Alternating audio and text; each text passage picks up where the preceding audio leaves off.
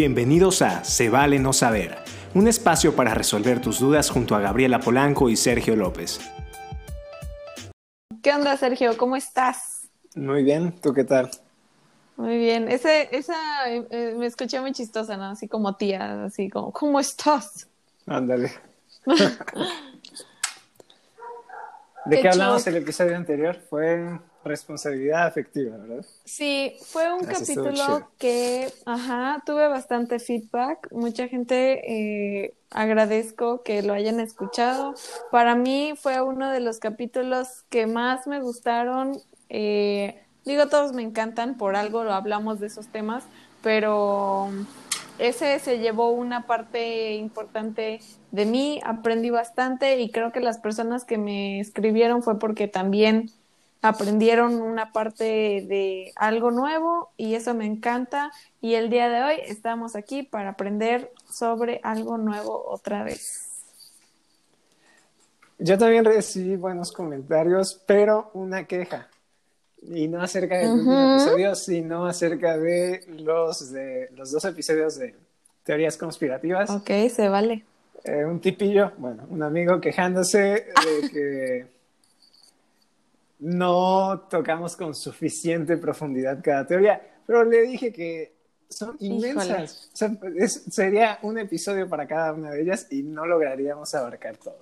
Y para ser justos, sí mencionamos que era muy complicado eh, como que adentrarnos tanto porque realmente son historias que no es que aparezcan ahorita y que te leas un textito y ya entiendas, no, vienen de, o sea, siglos antes y mucho tiempo antes y conllevan mucha, mucha historia y creo que sería muy complicado englobar varias de las teorías que mencionamos.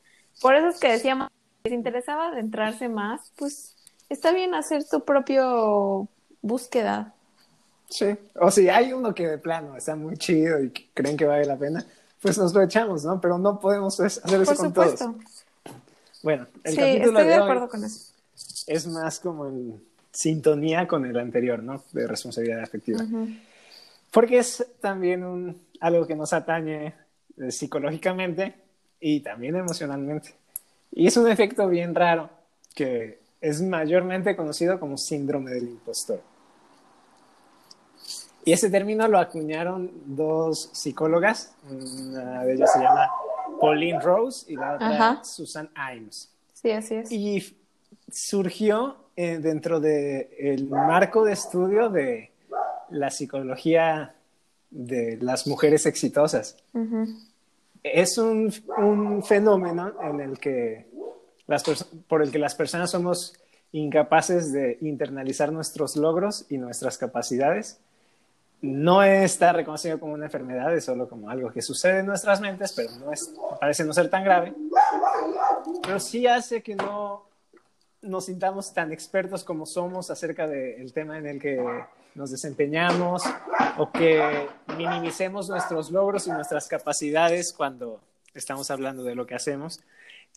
Y esto creo que puede tener impactos fuertes en, nuestra, en nuestro desarrollo profesional y quizás también en nuestras relaciones personales, ¿no? Sí, a mí me pareció súper interesante cuando propusiste hablar de este tema, me como que yo tenía otra idea de lo que se iba a tratar. La verdad es que yo no tenía conocimiento al respecto de este síndrome, no sabía que existía. Y ahora que pues me informé al respecto, o sea, creo que yo misma he caído en, en este, pues en estos en, esta falla, yo la vería así, porque en realidad se le da el nombre del impostor, pero yo creo que yo creo que sería como un autosabotaje, porque realmente se habla de cómo es que no estamos creyendo en nuestra propia habilidad o nuestro propio éxito, ni dándonos nuestros propios méritos por lo que estamos logrando o por lo que estamos luchando por hacer. Entonces, eh, pues sí está duro, está duro.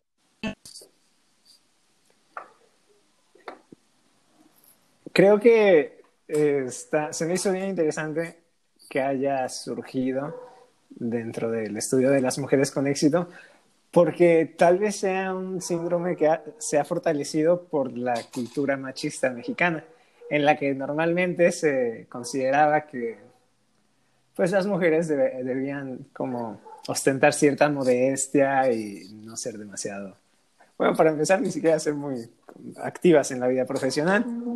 Entonces tal vez esto como que forzaba o, sigue forzando a las mujeres a, a, ser demasiado modestas cuando se trata de mostrar de exhibir sus propios éxitos. O aceptar el reconocimiento de parte de los demás.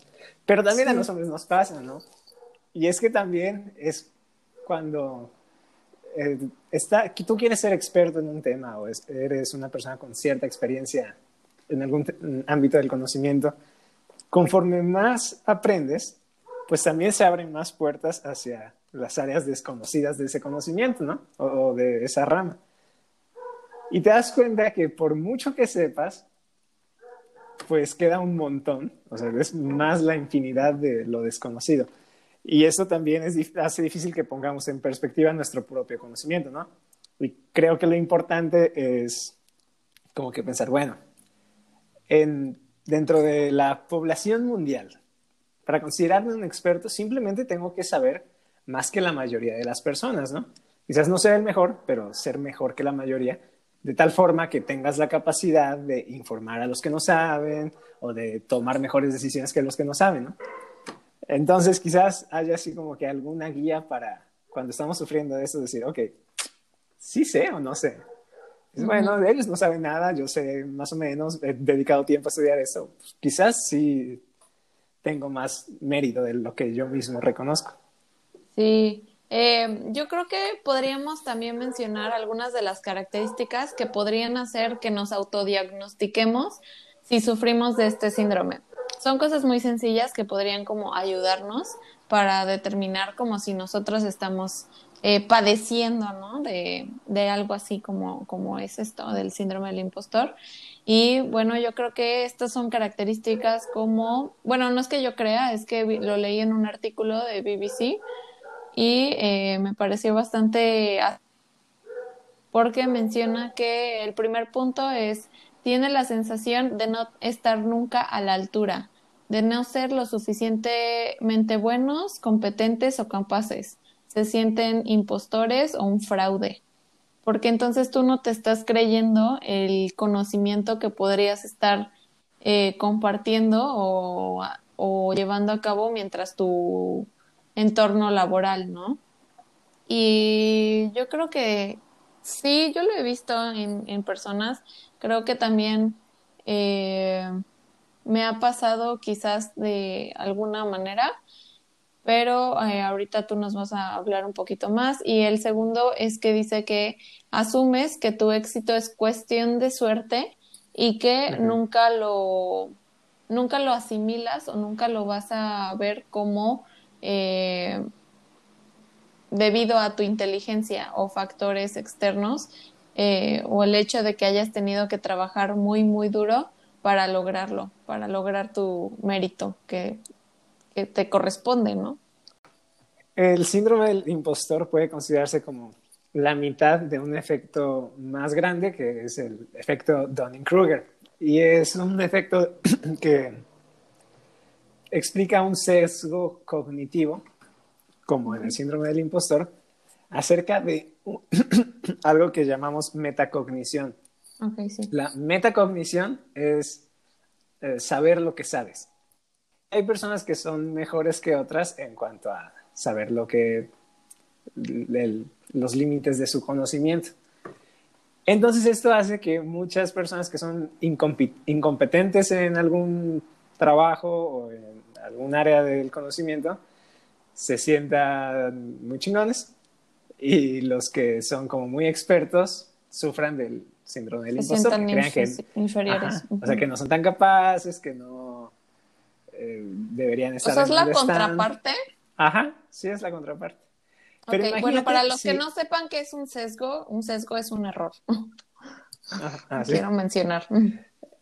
Imagínate en una empresa en la que sucede este efecto y tú, supongamos que tú eres la CEO y tus empleados son los que son muy buenos, tienen el, eh, creen que no son tan buenos y los que son muy malos se sienten muy buenos, ¿no? Y en el momento en el que se van a dividir el trabajo, se van a, asignar responsabilidades, pues terminas encargando las cuestiones más difíciles a aquellos que son menos aptos y a los que tienen mucha capacidad solo les asignas actividades que son pues muy superfluas, ¿no? Obviamente eso pues tiene resultados contraproducentes para la empresa. Y debe ser algo bastante común. Si es algo que se ha estudiado, supongo que no es tan raro. Oye, ¿y tendrá todo esto eh, del síndrome del, de... Eh, ¿cómo, ¿cómo, se llama el que es el, lo contrario al impostor? Donning-Kruger. Ok. Qué nombre tan raro, pero eh, ¿tendrá algo que ver con tener como mucha autoestima o como yo creo que ya mucha autoestima no funcionaría. Sería más como tener el, el ego muy alto. O sea, va, va por ahí. Yo creo que sí. porque yo, yo sí he conocido gente que, que dices, dude, o sea, sí te va bien en tu trabajo, qué padre, qué bueno, pero no, no creas que eres como el mejor. O sea, está bien, todos debemos creer que somos los mejores en lo que hacemos, qué bueno, pero pues también hay que saber darse cuenta cuando no estás en un lugar este adecuado, ¿no? Pero eh, sí, sí me parece bastante interesante. Yo creo que sí va de la mano con tener mucha autoestima, que también es muy bueno. Aunque, bueno, no lo sé, deben ser muchos los factores que, que influyen.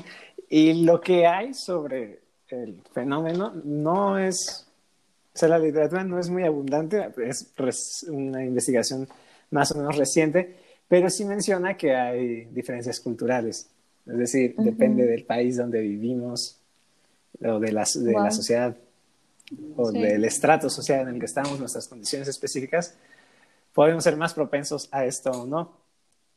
En, en un estudio que realizó este, estos tipos que se apellidan Donning y Kruger, por eso se llama así, eh, em, encontraron que los japoneses suelen subestimarse más y los norteamericanos suelen sobreestimar sus capacidades.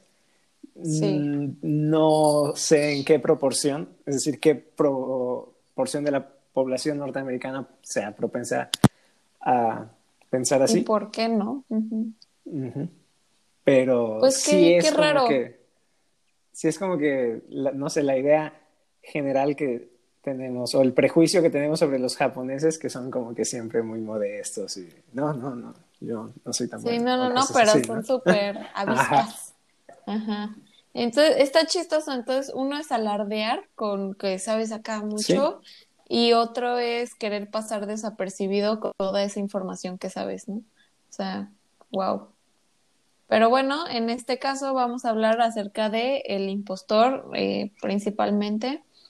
Y eh, ahí se hablan de que hay varios posibles factores que pueden desencadenar eh, que este síndrome viva en ti, que tú pases por esto. Y eh, bueno, estos son diferentes dinámicas o puntos de vista. Y el primero es, habla de que puede, hablar, ah, puede ser por una dinámica familiar durante tu infancia. Y bueno, pone como referencia un ejemplo de cuando tu hermano es el inteligente y tú eres la simpática, ¿no? Eh, entonces, entonces, como que ya tú tienes un lugar o un rol de, de, bueno, este, puede que yo sea muy buena en lo que él está haciendo, pero por lo mismo de que a mí me ven de cierta manera, ya no tengo ese derecho a, a demostrar realmente que soy este capaz de lograr lo mismo que él, ¿no? Ay, nuestros perros son. Sí quizás como si, sintieras que tienes que encajar en el molde que te pusieron desde chiquito, ¿no? Sí, igual pon otro ejemplo de cuando tienes la presión para sacar buenas notas y este y o que tienes padres muy exitosos o que te sientes la oveja negra y así. Entonces, yo creo que todos hemos sufrido, bueno, la, siempre hemos tenido un amigo que sabes que se ha sentido así y que se siente forzado a ciertas cosas, pero que no se siente capaz por lo mismo de que de la represión familiar. Entonces va como, los que en secundaria siempre dicen, "Ay, no estudié, voy a salir bien mal" y sacan 10, ¿no? Y tú no. emocionado con tus 6. Ya sé, pues creo que, ay, me va, o sea, si gente de mi universidad nos está escuchando, saben que soy esa persona, o sea, sí, luego se enojaban así de que, ay, cállate, no sé, y, pero pues, ajá, es que por eso te digo que sí me siento identificada con, con este síndrome, porque muchas veces no te das ese, no te la crees, o sea, no te crees ese 10, por ejemplo, en este caso, ¿no? O no te crees que salieron bien las cosas porque has estado haciéndolo tantas veces o estás leyendo tanto que pues es obvio que si te esfuerzas vas a lograr unos buenos resultados, ¿no? No es como que aparezca de la nada.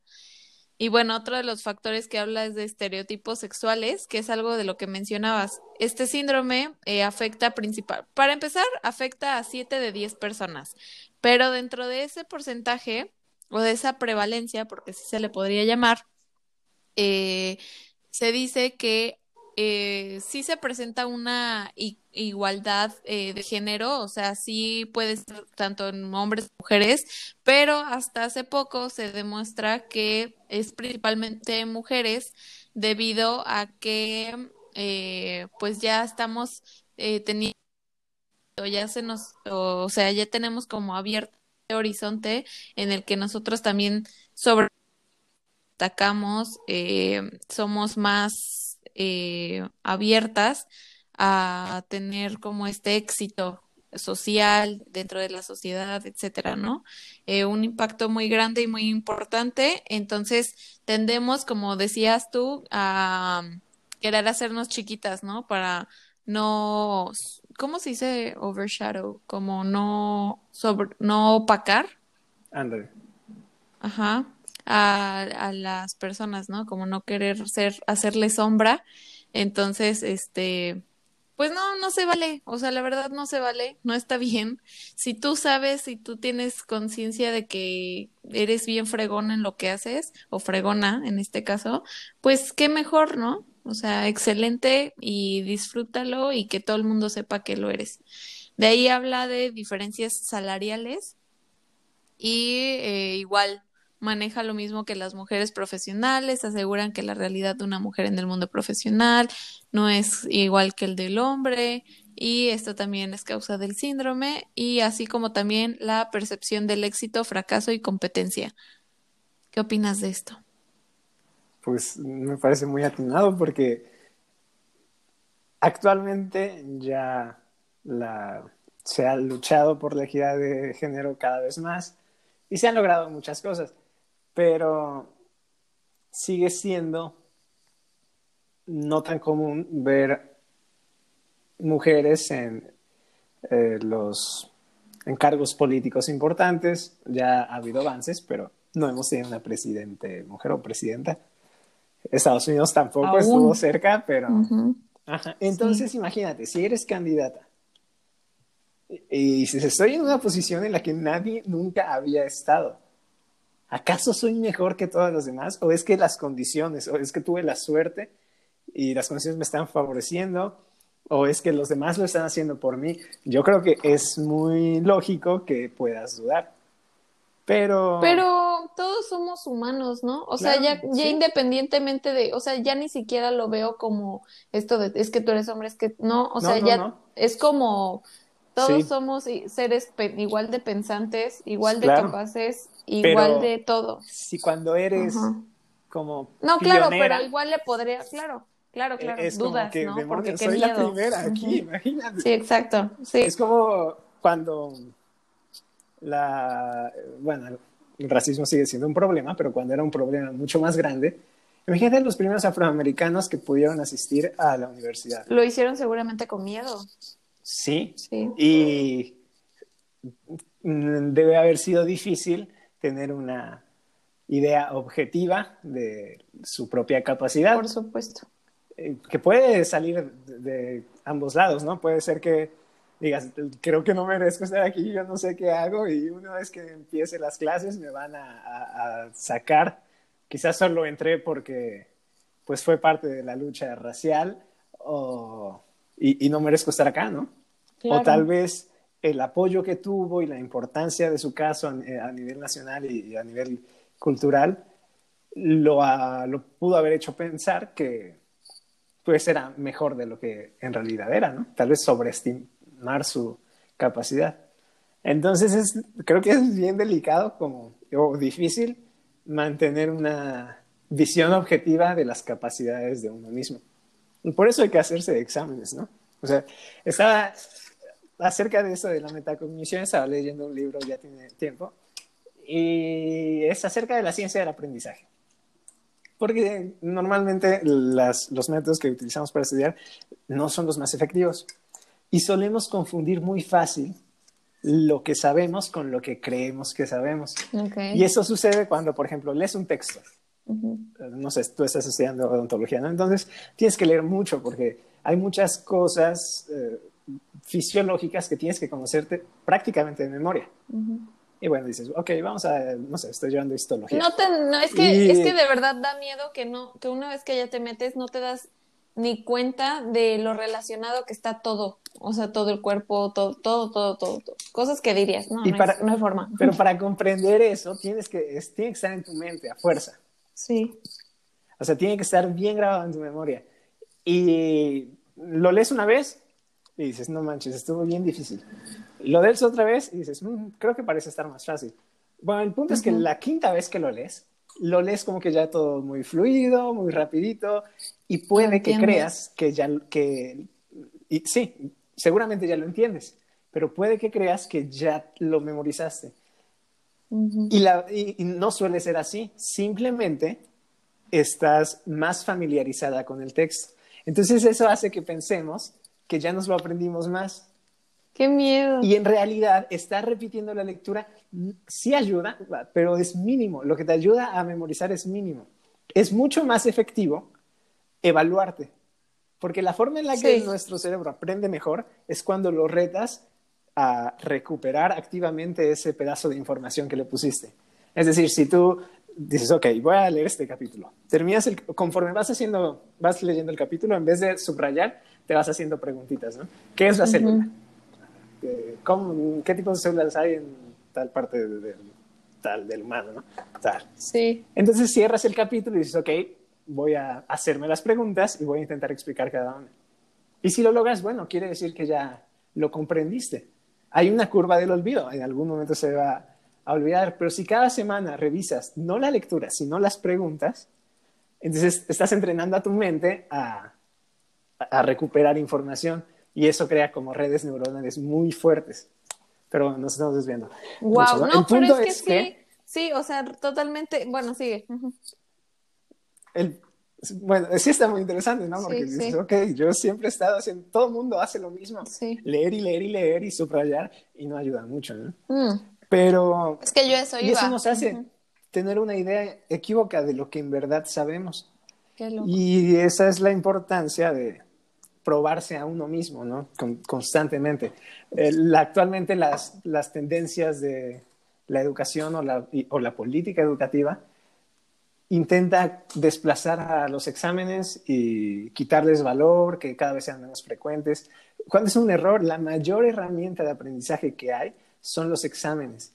Entonces está bien que no se tomen como evaluación, porque no deberíamos evaluar a las personas únicamente con exámenes, sino que deberíamos emplearlos como herramientas de aprendizaje, porque esa acción de obligar a tu cerebro a recordar algo es lo que hace que cuando lo necesites, por ejemplo, tú en una cirugía, puedas recuperar esa información, porque tu cerebro está entrenado específicamente para recordar eso. Sí, claro.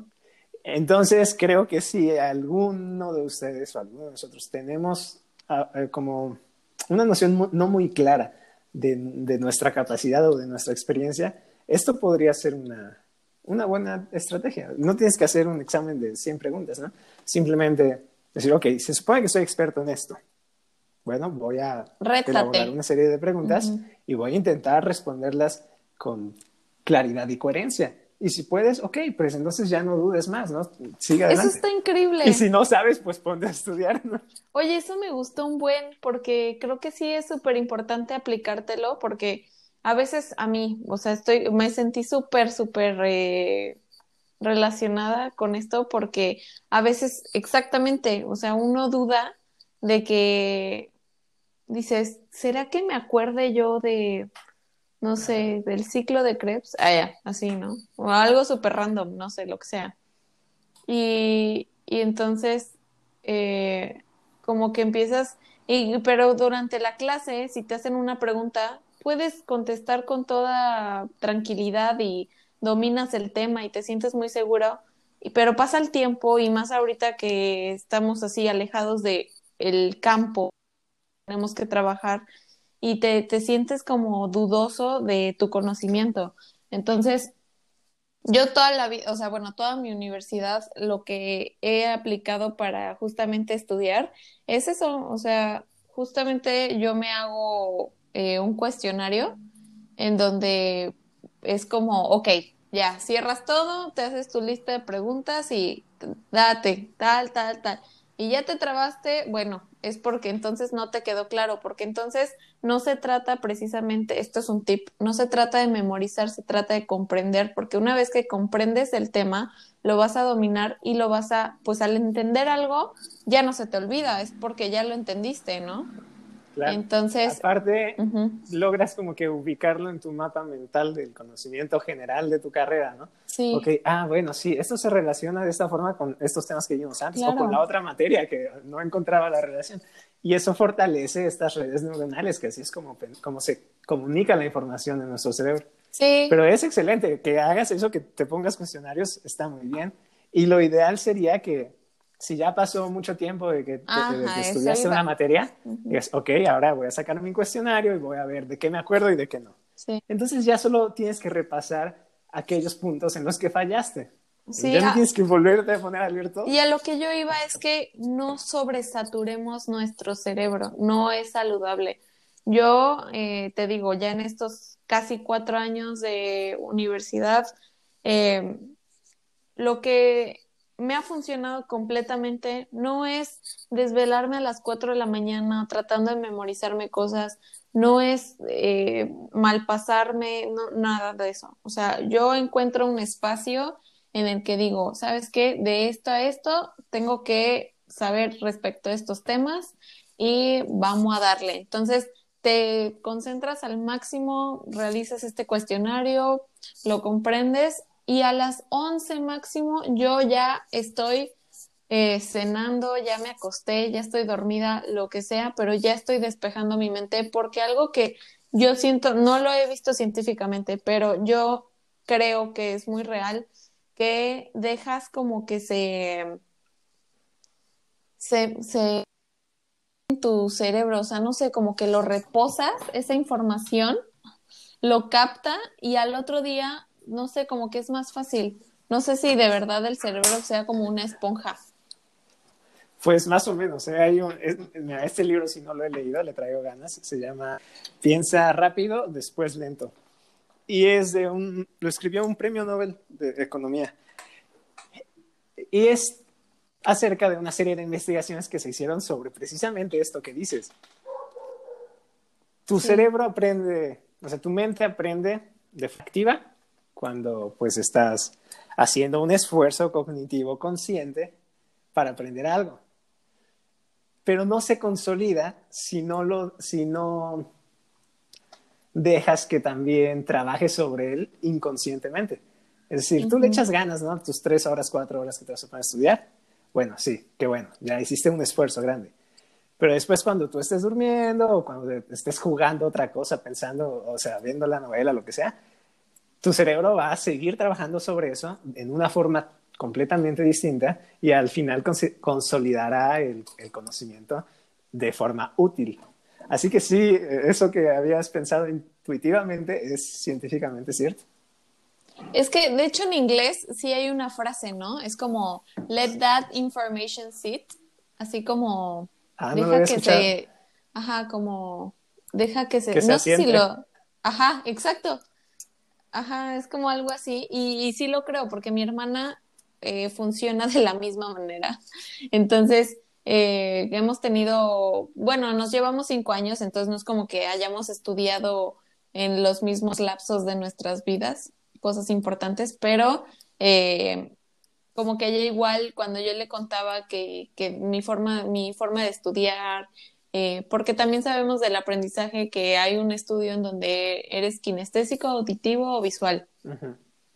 Bueno, yo tengo que reescribir las cosas para poder, este, bueno, hay cosas que sí de plano te tienes que memorizar, porque no es de que Sí. comprendas. Entonces, o, te lo aprendes o te lo aprendes. Sí, Entonces, o primero lo comprendes y después lo memorizas, porque ¿de qué sirve que lo comprendas y ya luego no lo vas a recordar? sí, sí, Son exacto. dos fases Pero- del conocimiento. Ajá, pero a mí me funciona escribir siempre eh, las cosas. No, leer no me funciona. O subrayar y escribir, eso funciona súper bien. Bueno, ya dimos tips de cómo estudiar. Sí. Así de. Ah, bueno, Pero, sobre, eh, ujú. precisamente sobre esto, hay otro, eh, lo tocan en este mismo libro que pues, ya me, me eché una reseña en YouTube, y es que aquellas como serendipias o ideas que surgen así de la nada cuando no estamos pensando en un problema, son porque quizás tú tenías un problema, ¿no? Y te pusiste a, a- a pensar sobre una posible solución, y por Sí. más que lo intentaste y le dedicaste tiempo, no lo lograste. Pero cuando tú dejas de pensar eso, tu mente eh, no se da por vencida como tan, tan fácil como uno, ¿no? Y de repente cuando te estás, a veces es creo que es muy común cuando te estás bañando, te llega una idea de, ay, ¿por qué no simplemente hago así? No Sí, fue arte sí. de magia, es que tu subconsciente lo siguió pensando todo ese tiempo, ¿no? ¡Qué loco! O Eso sea, también, pero, chido. pero esto también va de la mano con el síndrome del impostor, porque a mí me ha pasado, ay, ay, yo, todo me ha pasado. No, pero sí me pasa justo esto de que te estás bañando y ya las brillantes ideas eh, fluyen. O sabes qué más que eso, cuando ya estoy eh, acostada, es cuando surgen los momentos de, ah, ¿por qué no hablamos de esto? Y ya hago todo un diálogo, literal, todo un texto de como cinco páginas en mi mente y yo no hay forma de que ahorita que ya estoy yo a punto de dormirme, me voltee a escribir, a veces sí lo hago y entonces te mando estos textos gigantes explicándote todo lo que quiero así eh, de hablar o lo que sea. Eh, y, y, ajá, y justamente es, es eso que decías, qué, qué interesante, que no es que sea simplemente casualidad, ¿no? Es que siempre estuvo ahí. Sí. Y muchas, eh, bueno, eh, hay un, un tipo que se apellida Feynman, que fue un, un físico muy importante, pero aparte de eso era un gran comunicador científico, porque explicaba las cosas muy fácil. Y él apoyaba la idea de que si estás frente a un problema matemático, físico muy complicado, no te claves en él. O sea, piénsalo y si al quinto intento no te sale, sigue adelante con lo que tengas que hacer, porque Sí. así estás dejando que tu subconsciente trabaje en esto. Y otra idea que él, bueno, de hecho le llaman la técnica de Feynman, y está muy chida Ujú. porque creo que eh, es muy útil. Que cuando quieres evaluar si comprendiste un tema o no, Lo que tienes que hacer es intentar explicarlo. Y quizás exagera un poco porque dice, tienes que poder explicárselo a un niño de 5 años. Tal vez no a un niño de 5 años, ¿no? Pero sí a una persona que es novata en el tema, que no sabe del tema, si se lo logras explicar y te entiende, o, o crees que lo va a entender si estás solo y dices, bueno, ¿cómo se lo explicaría esto a tal persona que no sabe del tema?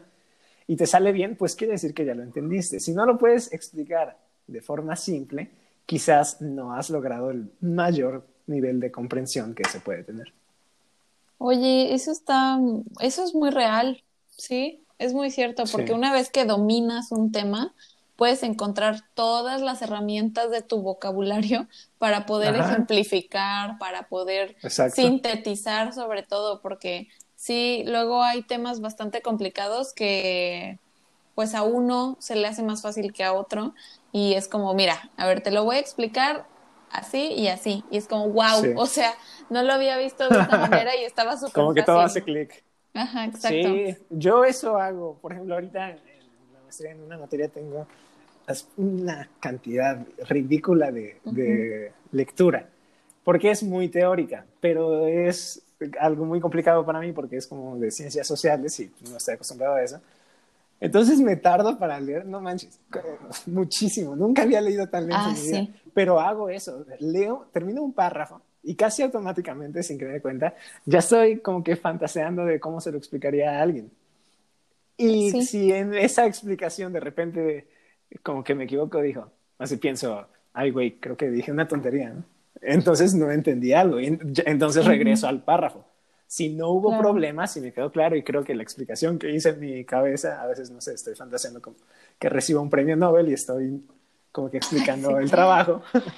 y ya, si estuvo bien, pues sigo adelante. Si no, pues me tengo que regresar. El problema es que pues avanzas muy lento, ¿no? Si estás haciendo esto cada párrafo. Pero a veces es necesario.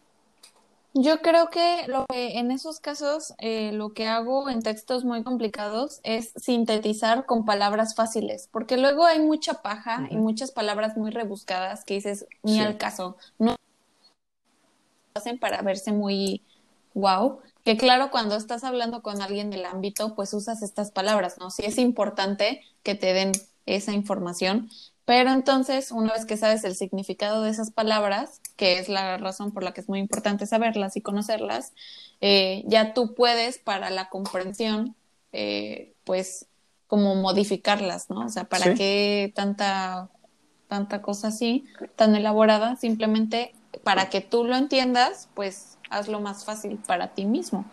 Y ahora entiendo con eso que decías por qué en los exámenes te dicen como, bríncate a la siguiente si no sabes una, Ajá. una respuesta. Y es real porque estás contestando otra silla como pan, así caliente. No, ¿cómo se dice?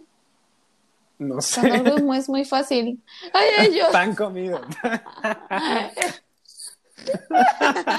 Pan caliente es que sale rápido. No, que se va rápido. Y yo, bueno, pues salió rápida la respuesta.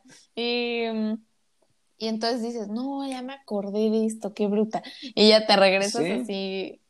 Sí. También porque, pues no lo sé, tal vez a- veces te topas con otra pregunta que dices, "Hmm, esto tiene un poco que ver con esto. Ah, sí, también. Y resuelves esa y dices, ah, ya. ¿te acuerdas? Sí. Ya te regresas. Sí, sí. Bueno, pues ya hablamos de eh, cosas también muy importantes. Me gustó. Pero ahora yo quiero decir que se ve relacionado este síndrome con el de pesimismo defensivo. Y se, ¿Qué demonios es Ah? Exactamente, yo dije entonces, el pesimismo defensivo se define como la acción de protegerse ante una situación poniéndose previamente en la peor situación. Entonces, de una manera más fácil para, para decirlo, es que si, al- si sabes que algo te va a salir mal o crees que te va a salir mal, actúas de la peor manera para poder protegerte y que duela menos el fracaso que podrías llegar a tener. Eso es súper es- es autosabotaje, ¿no? Sí, exacto. Es, Está es el miedo al éxito. Sí, es tener miedo al éxito. Entonces, por Qué- qué eso es que, eh, por eso es que va muy relacionado, porque en uno es esta barrera de decir, bueno, ya sé que no me va a salir, pero pues lo voy a intentar y si no te sale, pues ya sabes que ya estabas predispuesto a decir que no te iba a pasar bien o que no te iba a salir bien algo, entonces ya no te importa, ya dices, bueno, ya lo sabía. Pero pues yo creo que todo va de la mano con la actitud que tenemos sobre las cosas. O sea, si tenemos esa actitud siempre de, "Mm, no va a pasar, pero pues a ver qué pasa y así, pues, ¿para qué? Allá. O sea, muchas veces también tenemos Sí. esa actitud, ¿no? Pesimista, pero no está tan padre. Sí, es difícil a veces ser objetivo. Y pues sí, más que miedo al éxito, es, es miedo al éxito provocado por miedo al fracaso. Sí, qué bárbaro. Pero bueno, hay que intentar ser objetivos. Es difícil cuando se trata de uno mismo, ¿no? Pero Sí. pues te ayuda a valorar lo que sabes y a pues que cuando corras riesgos tengas también una expectativa objetiva de de los resultados, ¿no? Dices, ok, bueno, sí, puede que fracase, pero es más probable que lo logre. ¿Vale la pena y justamente, pues justamente se ven relacionados porque tienen dos cosas en común. La existencia de dudas acerca de la propia habilidad, el miedo al fracaso y el mantenimiento de las bajas expectativas ante un resultado. Entonces yo creo que eso engloba todo lo que acabo de mencionar antes y todo esto pasa por una historia de éxitos o eventos desafortunados que la persona haya tenido, ¿no? Sí. Sí, normalmente como que nos clavamos con una historia, ¿no? Sí, siempre es como esto ya me había las pasado. Cosas... Ajá. sí, y es una, hay un, es otro tipo de sesgo y es, tiene un nombre específico en, en probabilidad, pero es un error bien común creer que porque algo ha venido sucediendo de cierta forma, va a continuar así y es completamente una tontería porque no hay una relación de causa-efecto. Es como cuando alguien ha tenido, no lo sé, eh, le dices, ok, vas a echar 10 volados. Y si le salen 9 águilas, es más propenso a pensar que el décimo va a salir águila también, porque, ay, pues es que mira la suerte que he entendido, obviamente va a salir águila. Pero no, la probabilidad es de 50-50, no cambia por tu pasado porque no son eventos relacionados. Lo mismo cuando pues, nos tenemos clavada en la mente una historia de un fracaso anterior y decimos, no, pues es que si fracasé en esta cosa y fracasé en lo anterior y he venido fracasando toda la vida, voy a fracasar. No, no tiene por qué ser así. Al menos que todos tengan algo en común. Si has estado fracasando pues porque de plano no le echas ganas, pues sí vas a fracasar. ¿no? Pero hay que intentar ver las cosas objetivamente y darse cuenta pues que no siempre tenemos por qué continuar con la misma tendencia. Sí, creo que estás hablando de el sesgo de la, en la memoria. ¿Así se llama? Puede alterar el contenido de lo que hemos recordado y hacernos notificar a los demás hechos erróneos, ¿o no? No, creo que no. Pues no sé, hay como 300 millones de tipos de sesgos y son cognitivos o de probabilidad o no sé. Bueno, eliminen eso de sus mentes.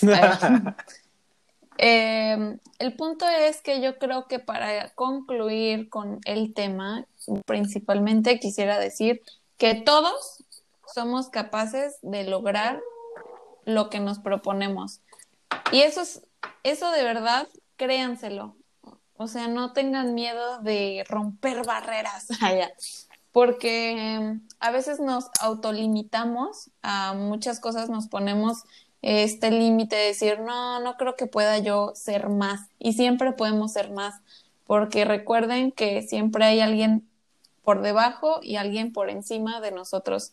¿Y por qué no ser cada vez más y más y más en lugar de menos, menos, menos? Entonces, no, ten, o sea, no tengan miedo de tener el síndrome del impostor porque tampoco es algo que se vayan a morir, pero eh, sí es algo que se puede manejar y que se puede modificar. Y va a hacerles un bien en sus vidas. O nos va a hacer un bien, porque también pertenezco a este grupo. a todos yo creo que no. Bueno, no lo sé, no sé si a todos. A algunas personas evidentemente les sucede lo contrario, ¿no?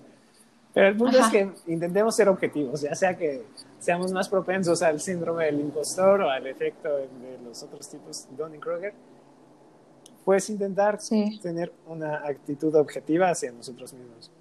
¿Tienes recomendaciones para esta semana? Sí, tengo recomendaciones. Me gustaría recomendar...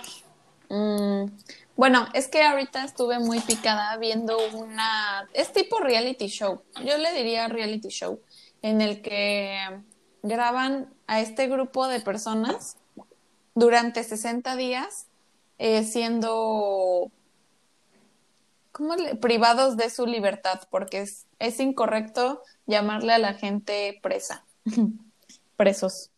Entonces, eh, los, los meten dentro de esta esta prisión muy importante en Estados Unidos y se llama 60 Days In, me parece. Pero, o sea, no son criminales y los meten a la cárcel. No son criminales y los meten a la cárcel justamente para saber cómo se está manejando, qué contrabando, cómo funciona, porque ah, ya, ya, ya. para tener información de desde dentro, pero están dos, ajá, pero están dos meses y tienen que actuar como si fueran gente privada de su libertad. Y pues me pone así al borde del asiento todo el tiempo durante todo el capítulo porque, híjole, se pone bien, bien denso, está interesante. O sea, es, duran poquitos los capítulos. Hoy acabé. Pero los capítulos son, son entrevistas o ellos tienen cámaras dentro. Hay cámaras, instalaron todo un... Por eso mis papás me dijeron así como de, ay, esto ni es cierto, es un reality show, todo el mundo sabe. Pero no, o sea, sí instalaron cámaras de seguridad en, en varios puntos estratégicos y eh, pues ahí hay drama, o sea, porque metieron a unos en diferentes como secciones, les llaman, y una es hiper peligrosa, otra es de mujeres, y uno se le olvida su historia que tiene que contar de por qué, de que por qué lo ingresaron, porque obviamente es gente que no tiene ningún delito, o sea, nada, nada, nada. Entonces se tuvieron que crear sus historias y ya luego ya andaban contando mal y ya los quieren matar y no, hombre. O sea, está cañón. No manches. ¿En qué país es? En Estados Unidos. ¿Y está en Netflix? Sí, está en Netflix. Se llama 60 Days In. Qué raro, imagínate. Velo, velo, sí está. Lo voy a checar. Yo les voy a recomendar algo muy chido porque, pues, hace, ¿qué? Dos días, ¿no? Salió Disney Plus. Y esa plataforma incluye también contenido de National Geographic. Y hay una serie que está increíble, te ayuda pues a tener como que una perspectiva general de un montón de temas muy interesantes que tienen que ver principalmente con física. Se llama Cosmos y la es como una serie documental que está conducida por un astrofísico que se llama Neil deGrasse Tyson.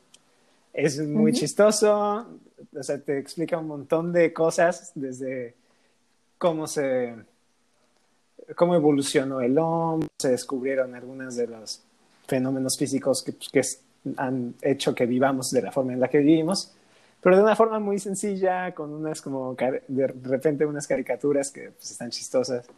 Está muy padre, en verdad. Eh, está muy, muy, muy padre. Creo que son dos temporadas y están las dos. La eh, cuenta, creo que, bueno, la suscripción gratuita dura siete días, así que, bueno, pues tienen como siete días para verla. Y si les convence, pueden suscribirse, ¿no? O sea, tiene un montón de contenido Disney. Suena bastante interesante. Ah, y vi que, vi que está la dama y el vagabundo, pero con perros de verdad. A mí, yo lo que. Ay, ¿cómo crees? Qué loco. Bueno, supongo que son como no de verdad, de verdad. Ah, bueno, pero live action. De verdad. Ok, qué cool. Yo justo lo primero que pregunté antes de contratar Disney Plus fue, este, oigan, y por lo menos está Lizzie McGuire o algo así que valga la pena. O sea, si ya es Disney, Disney, o sea. ¿Y si está? Algo así tiene que estar, ¿no? Sí está, ya me ah, lo confirmaron y yo, y yo me mudo. Oye, entonces está todo lo de Sapping Zone, ¿no? Pues debería de estar muchas cosas así, justo así. Y si no, cancelo todo. Pero ya se los diré cuando tenga la información yo mismo. El próximo episodio. El próximo episodio. Les agradecemos mucho que nos acompañen a platicar, a aprender junto con nosotros. Si tienen dudas, no tengan miedo de también decirnos si algo no les pareció o pues no sé, algo que quieran agregar o de algún tema que quieran que, quieran que hablemos, también se los agradecemos mucho. Eh, váyanos a seguir a nuestra página oficial en Instagram que se llama eh, Se Vale No Saber, por supuesto. Eh, y pues nada, muchas gracias, buenas noches. A la hora que nos escuchen, gracias, gracias, gracias. Hasta luego. Nos vemos el próximo episodio. ¡Yay!